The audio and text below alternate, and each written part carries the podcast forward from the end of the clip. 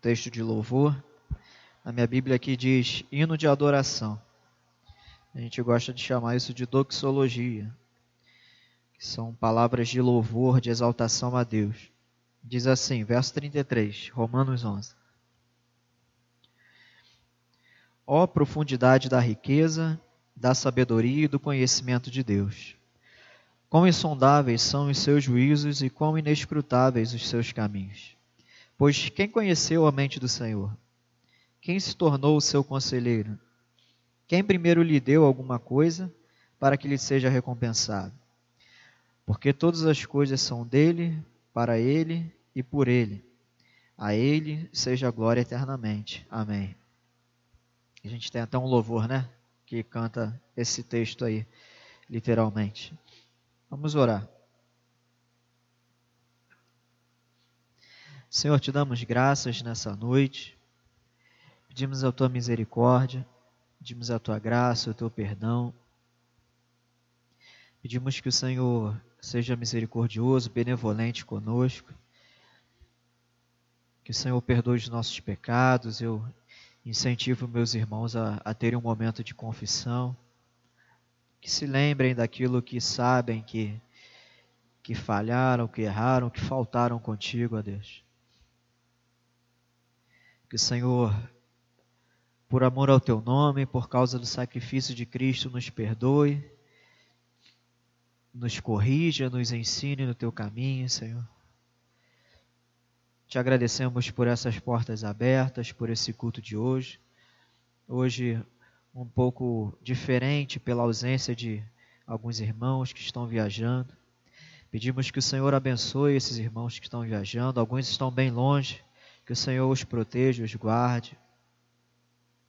Que o Senhor lhes abençoe aqueles que estão tirando um período de descanso, de lazer, de diversão que se divirtam, que descansem, que sejam abençoados pelo Senhor, que gozem do, das maravilhas que o Senhor fez nesse mundo, dos lugares, dos entretenimentos. Sabemos que estão, como a gente fala, no seu tão sonhado, nas suas tão sonhadas férias e merecidas. Que o Senhor abençoe que o Senhor abençoe também aqueles que não puderam estar aqui por alguns impedimentos, impedimentos diversos, por questões de saúde, por demandas de trabalho. Que o Senhor abençoe, que o Senhor guarde, que o Senhor proporcione, se for a tua vontade, que eles possam vir futuramente, que possam se organizar melhor nos, nos trabalhos para poder estar na tua casa, aqueles que estão enfermos que possam ser curados pelo Senhor para que possa estar aqui na tua casa. Portanto, nós te agradecemos, Senhor, por esse dia, por essas portas abertas, por esse lugar, pela tua graça, que se estamos de, de pé aqui hoje, Senhor, uns mais inteiros, outros mais quebrados, mas nós estamos aqui de pé por causa da tua graça, por causa do teu amor. Nós te agradecemos por isso. Te pedimos que esse culto seja para a glória do teu nome que a tua palavra seja proclamada e que sejamos edificados, Senhor. Nós oramos em nome de Jesus, todos digam amém. Eu vou fazer um ofertório no final, tá bom? Pode sentar. Quero que vocês abram a Bíblia de vocês em 1 Reis.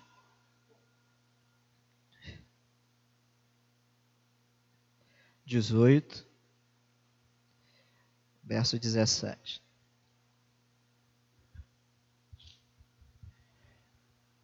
Está gravando já? Tem um ditado que fala que quando, quando os gatos saem, os ratos fazem a festa, né? Eu já há muito tempo venho sugerindo o pastor Daniel para usar os cultos de quinta para ser um estudo bíblico, uma coisa que a igreja não tem, e que seja uma coisa informal, onde as pessoas possam participar e perguntar. Enfim, o presbitério ainda não decidiu sobre isso, mas como os gatos saíram, eu vou fazer a festa aqui hoje, eu vou fazer isso aí que eu tenho em mente. 1 Reis 18, verso 17. Não vai ser uma pregação assim, vai ser uma, mais uma reflexão desse texto. Eu quero que vocês participem também, se for o caso, se alguém desejar.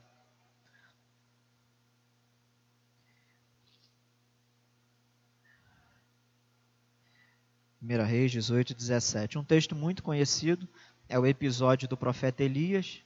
Ali, na verdade, o preâmbulo ali, aquilo um pouco antes do profeta Elias no Monte Carmelo, com os profetas de Baal. Vamos ler, lá no verso 17 diz assim: quando Acabe viu Elias, disse-lhe: És tu, ó perturbador de Israel? Elias disse: Não sou eu que tenho perturbado Israel, mas és tu e a família do teu pai, pois abandonastes os mandamentos do Senhor e seguiste os Baalins. Agora, ordena que se reúna a mim todo Israel no Monte Carmelo, como também os quatrocentos e cinquenta profetas de Baal e os quatrocentos profetas de Aserá que comem da mesa de Jezabel. Então Acabe convocou todos os israelitas e reuniu os profetas no Monte Carmelo. Elias se aproximou de todo o povo e disse: Até quando titubeareis entre dois pensamentos? Se o Senhor é Deus, segui-o, mas se Baal é Deus, segui-o. O povo, porém, não lhe respondeu nada. Pois bem, esse é o texto que a gente tem nessa noite. Eu fiz algumas pequenas considerações aqui a gente precisa entender, primeiramente, o panorama. O que estava acontecendo em Israel ali naquele momento? Vocês lembram do profeta Elias, né? Um homem muito poderoso, cheio do poder de Deus. E ele tinha profetizado um pouco antes que viria um tempo de seca, que não ia chover. E o rei Acabe, que era um rei mau, casado com Jezabel, que todo mundo sabe que não era é, pessoa das, das melhores, né? Então, o casal 20, né, da desgraça. E eles tinham matado muitos profetas judeus, né, profetas de Israel naquele período. E Acabe então manda um servo lá procurar é, Elias, e esse camarada acha Elias e fala: Olha, o rei está te procurando.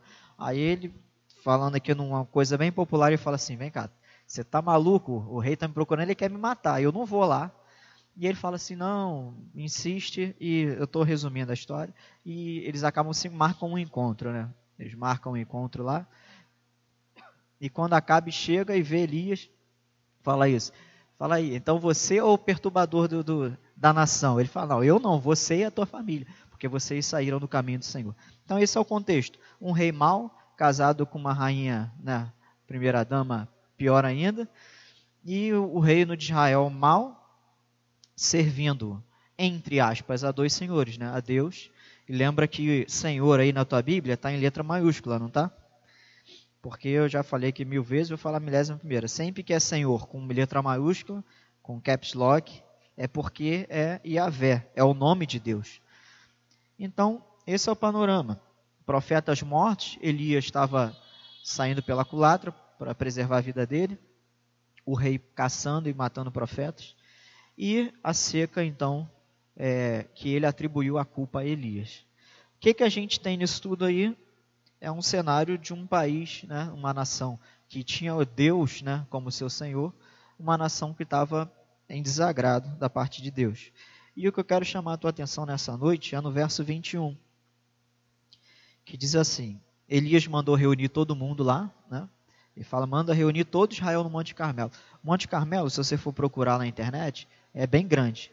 E fala todo Israel, é, a gente não sabe se é todo literalmente, possivelmente não, mas uma grande quantidade de pessoas, as pessoas principais, as mais importantes, os profetas, o pessoal que restou, e uma grande porção do povo, né? Então ele manda reunir todo mundo lá e ele faz essa pergunta: Até quando titubeareis entre dois pensamentos? Vocês já ouviram essa expressão na Bíblia algumas vezes já, né? E aqui é um negócio muito interessante, eu anotei. Titubear, como é que está aí na versão de vocês? Está titubear também? Cocheareis. O que, que é isso? Cocheareis. Já pensou nisso? Já pararam para pensar nisso? O que, que é cochear? Essas versões são terríveis, né?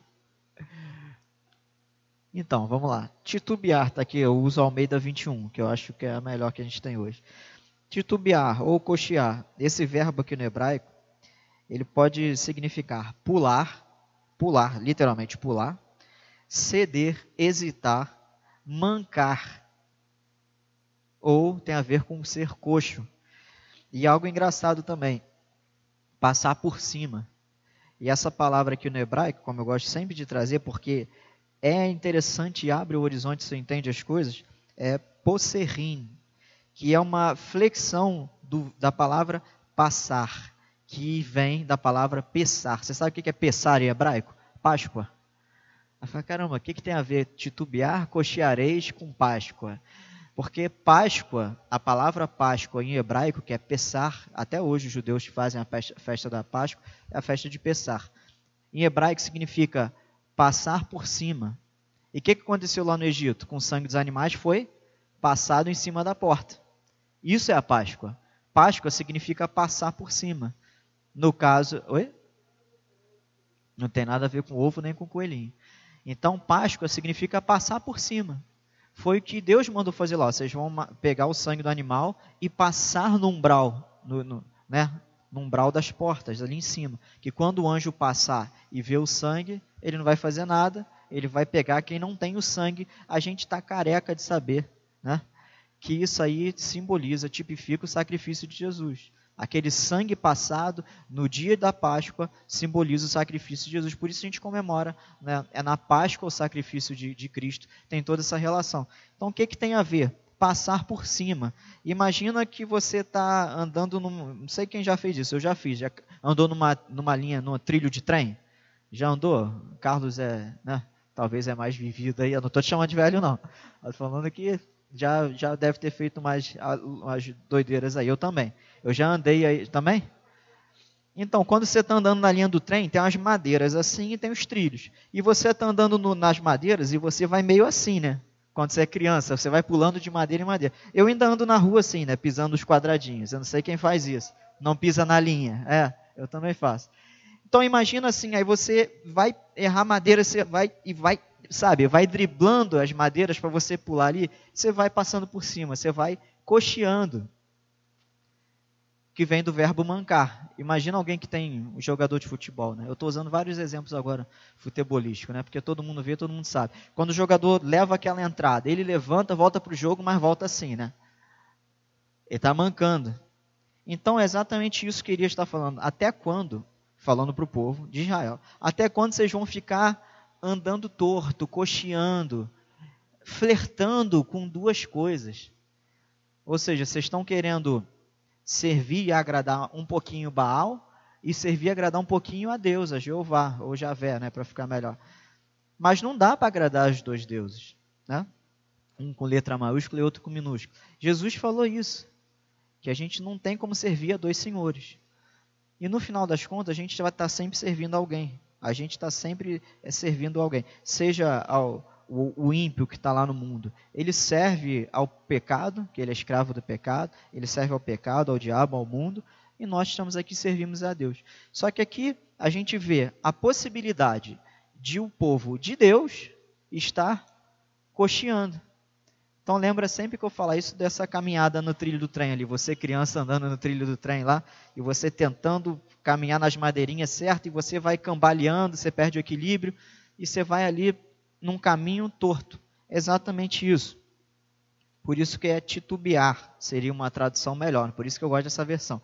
Vocês vão ler cocheareis, até quando cocheareis entre dois caminhos? Não dá para entender se você não fizer essa pesquisa de, de, dos termos, né?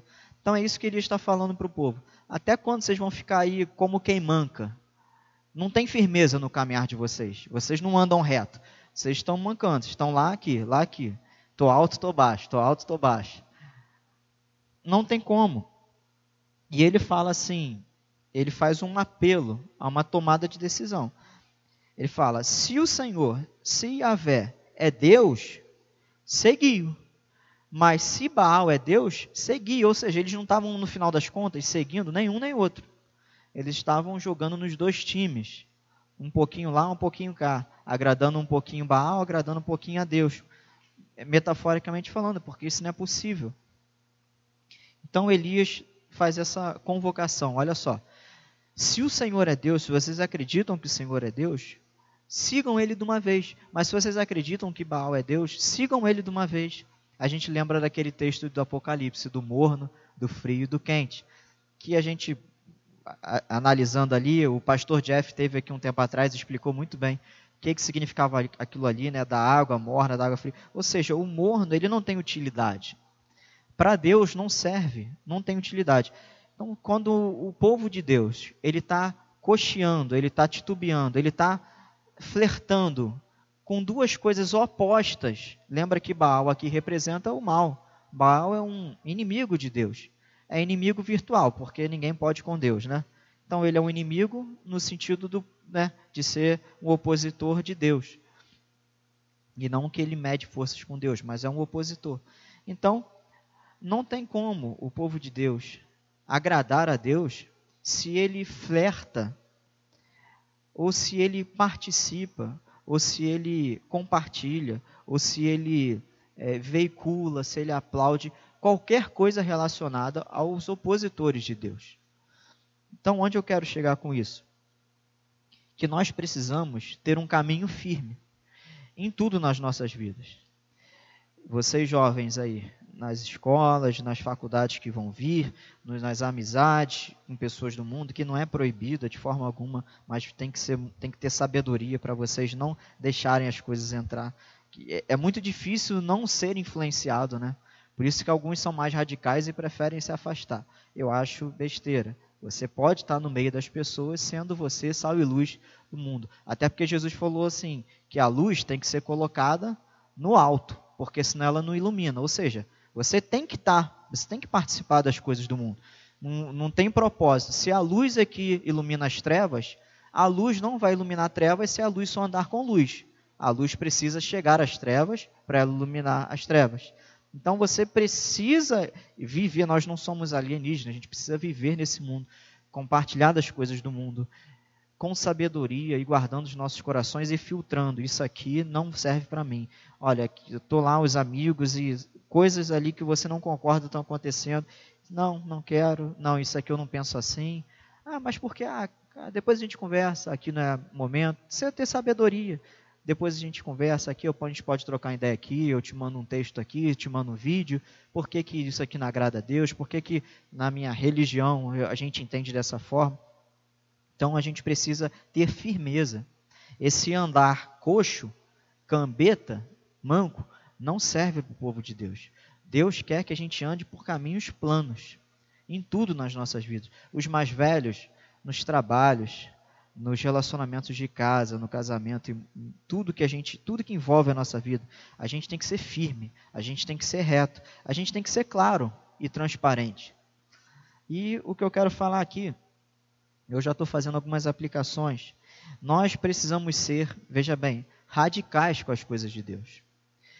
Ser radical hoje em dia é, é sinônimo de coisa ruim, mas a gente precisa ter sabedoria para entender.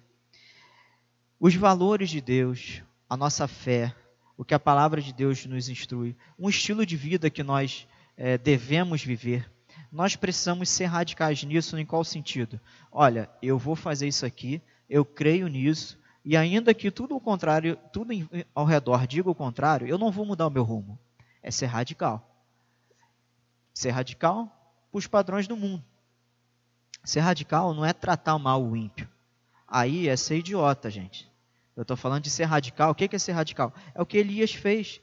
Profetas morrendo, o povo adorando a Baal e a Yahvé, e ele não, firme no caminho dele. Não, eu sou um profeta do Senhor.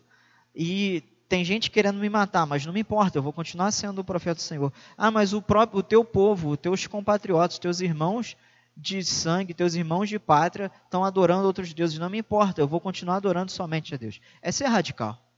Jesus foi o maior radical de todos. Né? Às vezes, alguns movimentos políticos tentam pintar Jesus como um grande revolucionário. Ele foi, sim, revolucionário e radical em muitos quesitos, mas não tem nada a ver com política. Tem a ver com vida, tem a ver com fé, tem a ver com romper com hipocrisias que tinha naquela época. Os religiosos, os fariseus, eles viviam uma hipocrisia, Jesus foi radical com eles. Jesus foi radical ao ponto de quando ele entrou no templo e viu aqueles camaradas vendendo os, anima os animais, é, os animais eles não eram saudáveis, eram animais ali tudo com defeito, né? É, pombo, já viu pombo sem pata? Eu já vi vários, já, viu? Eles pousam aí no fio e às vezes dá um curto eles ficam sem pata. Fica só aquele cotoquinho. É só você olhar que você vai ver, né? Que pomba é igual barata, tem milhões aí.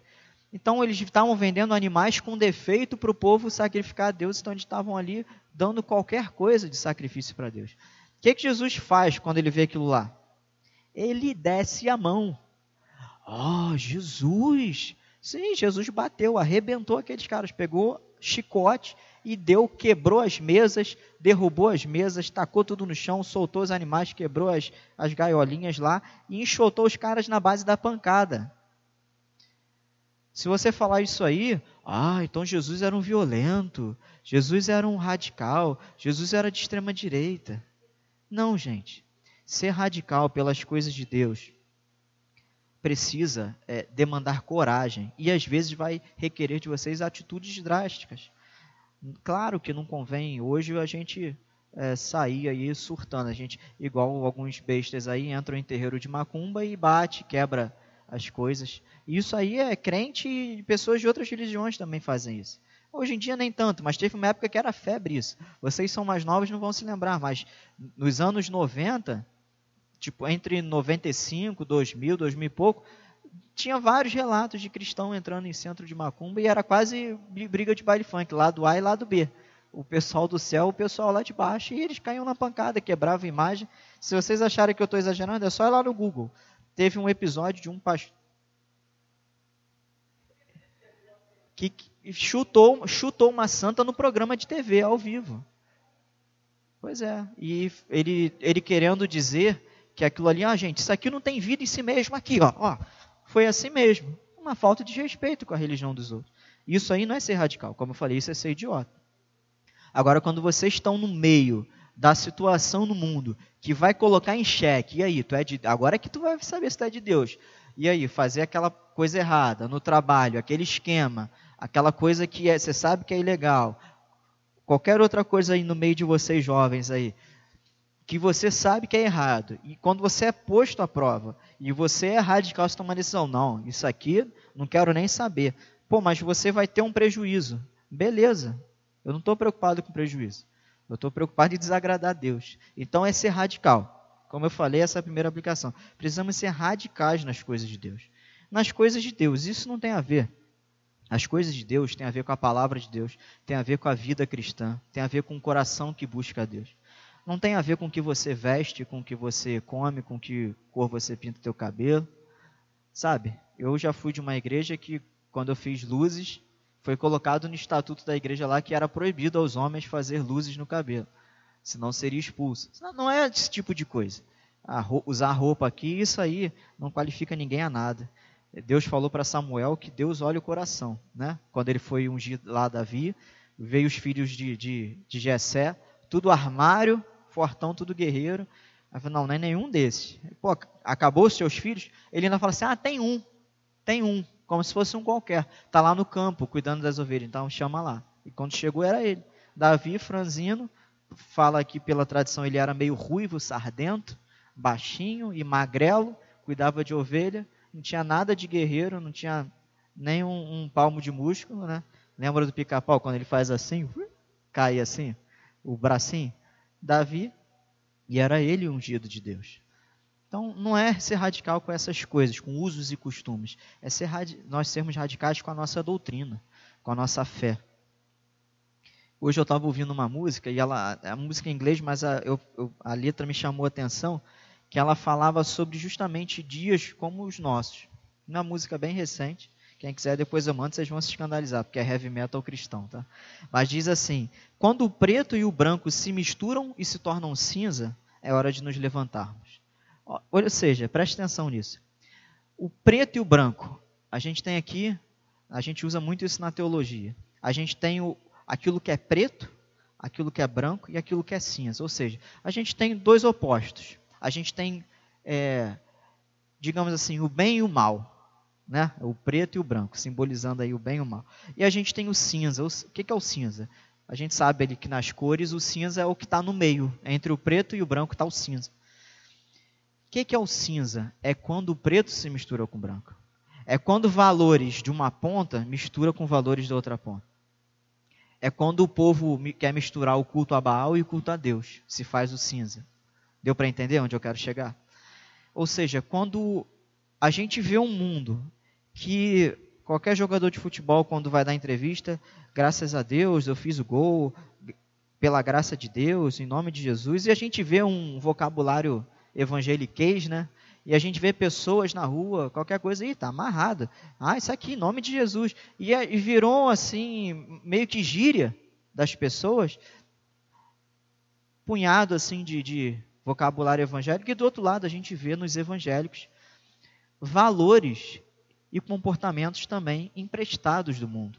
Então, os evangélicos que deveriam ser radicalmente brancos estão meio cinza, porque eles estão importando coisas lá do lado negro, lado negro da força. Então, é isso. É hora da gente se levantar. Quando a gente olha ao redor e vê, por exemplo, um pastor dizendo aí que vai participar do carnaval, vocês viram isso?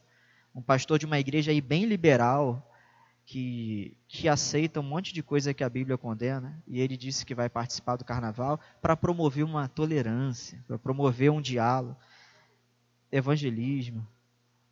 Gente, aí passou do limite. Aí a gente olha para o lado e vê que a igreja está muito cinza. Ela não está mais branca como a neve, como deveria ser. As coisas estão. A gente tolera muitas, muitas coisas. E aí, se você quiser ser um branco é, no sentido teológico da coisa. Se você quiser ser aquele branco radical, sabe? Você quer ser transparente, claro, e seguir as coisas da palavra, da palavra. Hoje a palavra é essa aqui, né? No meu caso.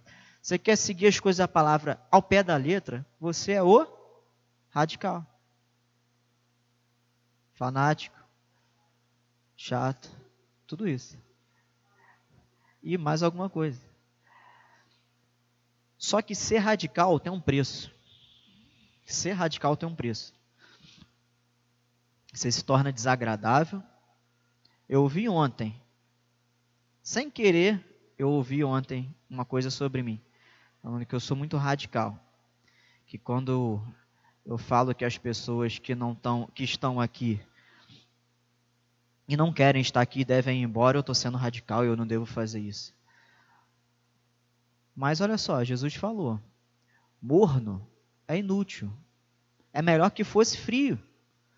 Porque frio, beleza, a gente já sabe aqui você veio. Mas você está aqui, está lá, a gente não sabe. Dá lugar para quem quer. Então, se isso é ser radical, eu vou continuar sendo radical, eu não vou mudar. Foi o que Elias fez. Olha só, se Deus é Deus, segue ele. Agora, se você acha que Baal é Deus, vai seguir ele, vai lá para fora, vai seguir ele lá fora. Porque você vai desagradar a Deus, não dá para fazer as duas coisas. Não dá para jogar nos dois times. É tipo você querer torcer para o Vasco e para o Flamengo ao mesmo tempo. Tem condições, tem condições. São coisas opostas, são arquirrivais. Não tem como. Ah, hoje eu vou torcer para um, hoje eu vou torcer para outro. Não tem como. Não dá para compactuar. Outra coisa que essa música falava: verdades desagradáveis são negociadas por mentiras reconfortantes. É exatamente isso. As verdades, a verdade, gente, a verdade ela é desagradável. Desde o início a verdade é desagradável. Quando eu falo início, eu falo de toda a história da Bíblia, de tudo aquilo que Deus revelou para a gente. E rolou muito mais coisa enquanto o mundo é mundo, mas Deus só nos permitiu ter acesso a esse essa, essa Bíblia de 66 livros, mas muita, mais, muitas outras coisas aconteceram.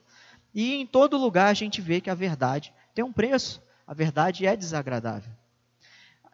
E ouvir a verdade é ruim, porque a verdade, ela geralmente ela, ela vai pegar você, ela vai falar onde você acerta, ela vai falar assim, legal, fez mais que a tua obrigação, e como o Márcio pregou domingo à noite, e onde você fala, ela vai falar, cara, você está errado aqui. Isso é errado. Você está errado. Essa é a pior frase que a gente foge de ouvir. Eu falo de mim. Eu não suporto ouvir você está errado. Eu não suporto errar, eu procuro fazer tudo certo.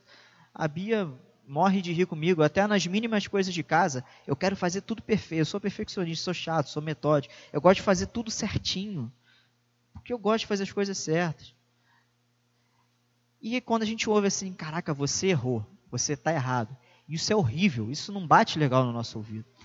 Por isso que a verdade é desagradável. Vocês estão rindo, né? A gente está fazendo uma dobradinha aqui, é tipo Bebeto e Romário, entendeu? Eu falo e a Helena vai me dando os passes aqui, eu vou fazendo gol. Está me ajudando aqui com isso. Mas é isso, eu quero que vocês participem. A verdade é desagradável e ela está sendo negociada. Negociada por mentiras reconfortantes. Porque, como eu já preguei aqui 345 vezes, o mundo hoje é um mundo hedonista. O que é hedonismo? É uma filosofia de vida que ela, a, o propósito da vida é você se sentir bem. É a, a filosofia do prazer.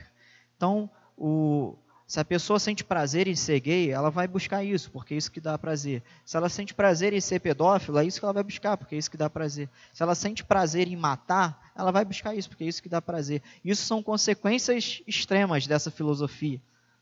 E quem defende isso tem que assumir as consequências, os desdobramentos. Então, hoje é tudo é prazer. Você quer se sentir bem. As pessoas querem vir na igreja para se sentir bem. E, cara, se você ama a Deus, se você tem certeza de quem Deus é, se você tem certeza da tua filiação em Cristo, ainda quando teu pai te puxa a orelha, você se sente bem. Porque você fala, caramba, eu tomei esse puxão de orelha, primeiro porque eu merecia. Segundo, porque meu pai me ama. E terceiro, ele me ama tanto que ele não está passando a mão em mim. E quarto, ele está me dando a chance de melhorar. Quando o pai que ama o filho castiga o filho, ele não está fazendo maldade, ele está corrigindo o filho. Ele está dando a chance para o filho se endireitar. Mas as pessoas querem vir para a igreja para se sentir bem no sentido de quê? De ouvir coisas boas. E está cheio de igrejas aí, gente. Cheio de igrejas bonitas, cheias, ricas, bem adornadas, com equipamentos de última geração. Com pastores bem arrumados no púlpito, falando tudo que as pessoas querem ouvir. E essas pessoas estão indo lá. Algumas estão saindo daqui e indo para lá. Que Deus tenha misericórdia.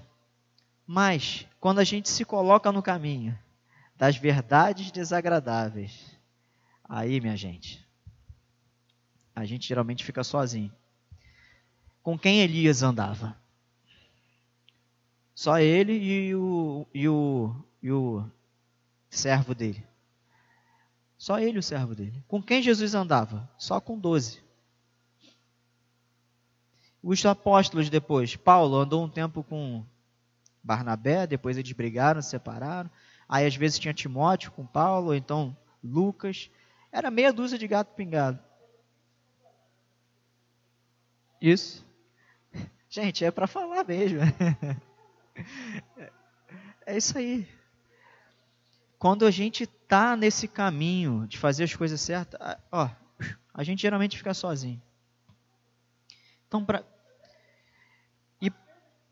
e para finalizar, o povo não respondeu. Vocês repararam que o povo não respondeu? Quando Elias falou assim, aí, o que, que vocês querem? E aí? Vai ou racha, né? No popular, ou vai ou racha. E aí?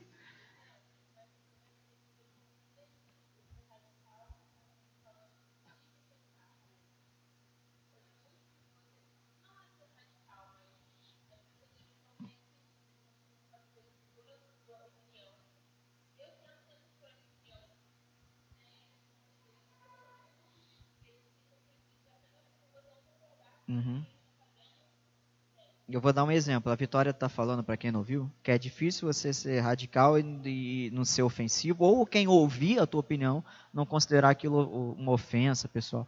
Existe uma coisa que a gente chama, na filosofia, chamada é, o, é, argumento ad hominem, em latim, que significa o seguinte. Eu chegar para você e falar assim, vou usar de exemplo, tá? Minha sobrinha, então posso falar assim, falar assim, Luísa, o que você está fazendo é errado. Conserta esse caminho, menina. Deixa de ser idiota. Conserta os teus caminhos. Eu estou fazendo um argumento contra a conduta dela. Agora, quando eu falar para ela assim, você não presta, você é isso, aí é um argumento ad hominem, ou seja, contra a pessoa, contra a, a, a integridade da pessoa. Então, as pessoas, quando recebem crítica, elas têm diferença em, entre em separar. Olha, a pessoa está falando mal de mim ou ela está falando que o que eu estou falando ou o que eu estou fazendo é errado. Então essa separação é difícil. Nós, como cristãos, nós temos que a palavra fala que a gente a palavra manda a gente julgar o mundo. Não é julgar falando assim, vocês vão para o inferno. Não, mas é julgar no sentido, os cam seus caminhos estão errados. Consertem seus caminhos. Como a palavra fala, endireitai as vossas veredas, arrependei-vos. Então, a gente tem essa obrigação bíblica de ir ao mundo e julgar os caminhos do mundo. Falar assim, olha só, você está errado, o teu comportamento é reprovável, a tua conduta é horrível, é hedionda para Deus, sabe? Isso é muito diferente de você chegar para a pessoa e falar assim, você é isso. Então, é, existe essa separação. Isso, isso é, um, é uma boa, é, é algo bom para a gente também aprender aquilo que a gente deve falar deve ser sempre contra os atos das pessoas, os comportamentos, as posturas, e não uma ofensa contra as pessoas. Então, voltando aqui, o povo não respondeu nada, está escrito no verso 21. O povo, porém, não lhe respondeu nada. Ou seja, a gente vê aqui inércia, indiferença e desinteresse. Só que isso tudo a gente vê velado. O que é velado? Disfarçado. Ou seja, é o povo que está trazendo para o nosso contexto as pessoas que estão dentro da igreja, que querem acender, é, oferecer sacrifícios, né? figurativamente falando, querem servir a Deus e querem também viver compartilhar dos padrões do mundo, mas continuam aqui disfarçados. Né? Não vai nem fica. Não vai nem fica. Não concorda com uma coisa nem discorda da outra. Está servindo a dois senhores, está cocheando. Amém, irmãos? Esse é o nosso pequeno estudo, nossa reflexão de hoje. Nós vivemos em dias cinzas.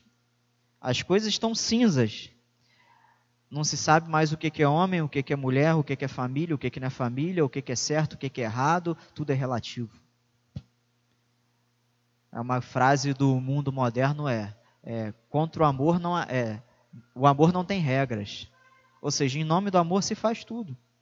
E essas coisas não são assim. E principalmente vocês jovens que vem, vieram aqui hoje, parece que eu falei mais para vocês, mas não foi. Eu só enfatizei alguns exemplos porque vocês aí são, a Bíblia fala assim, jovens, sejam fortes. Sejam fortes, porque o que vem sobre vocês, em muitos sentidos, é mais pesado do que vem sobre a gente. Então vocês precisam ser fortes, com a cabeça forte, mente forte, como eu falei na última pregação, determinados, sabe? Casca grossa, porque o mundo vem e não dá para a gente compartilhar.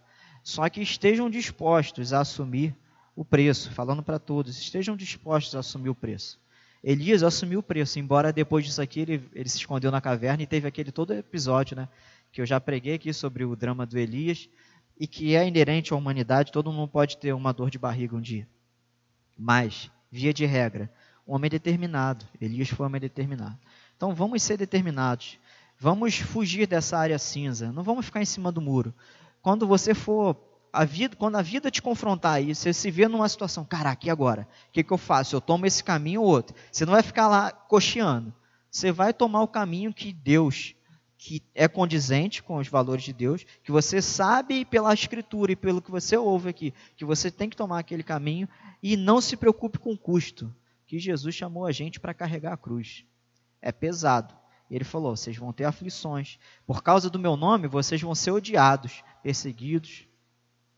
É o custo. Não tem para onde fugir. Quem não quer arcar com esse ônus, realmente, aí eu tenho que ser chato, como falam, né, que eu sou chato. Então, se você não quer arcar com ônus, está fazendo o que aqui? É a verdade, eu não posso me furtar de falar a verdade. Eu não posso falar assim, olha só, o seu besta, você está perdendo tempo aqui, meu irmão, cai fora. Eu não vou falar isso, como nunca falei. Mas eu, não, mas eu vou continuar falando, olha, não dá para coxear entre dois caminhos. Se você quer ficar lá fora e aqui, não dá. Ou fica aqui ou fica lá fora. Se você ama mais as coisas lá de fora, vai lá para fora, meu irmão. Eu te falo isso com muito pesar. Que a minha vontade e a vontade de Deus é que você quisesse e tivesse todo o prazer das coisas de Deus. Mas se não é, para de fingir. Né? Tira a máscara, assume, assume, seja corajoso, né? Quer fazer e não quer assumir? Assume, assume e vai lá. Vai lá e se acerta com Deus. Mas a pregação é essa. E aí? Se Deus é o Senhor, segue Ele, sem cochear. Agora, se Ele não é o Senhor, vai procurar Baal e sua turma. Amém? Alguém tem alguma pergunta para fazer de alguma coisa do texto? É pergunta? Ou é consideração? Pode falar rápido.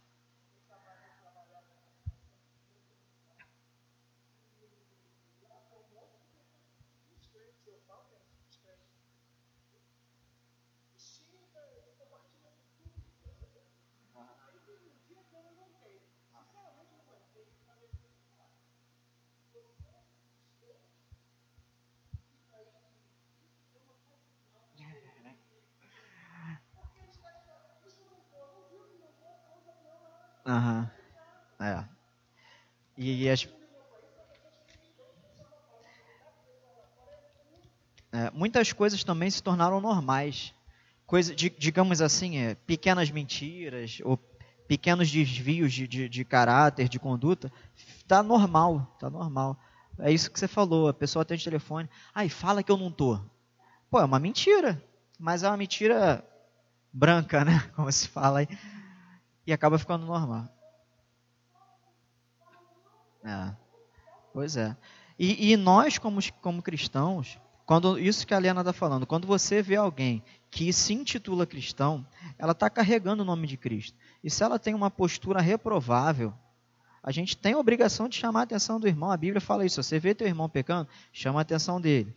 Ele não se emendou, leva uma testemunha. Ele não se emendou, leva ao presbitério. Não, porque como a Vitória falou, hoje em dia todo mundo é de açúcar. Por isso que eu falei na minha última pregação, né? Que foi a primeira do ano. Vamos ser pessoas mais fortes esse ano. É, se a pessoa chegou e te deu uma trava, beleza, analisa e vê no que ela tem razão. Às vezes ela pode ter razão numa parte e outra não. Mas não, primeiro filtra, analisa, procura outra pessoa que você considera mais ou que você acha mais experiente e analisa, faz uma dá uma maturada na questão. E amém, irmãos. É, vamos. Tem alguém tem oferta?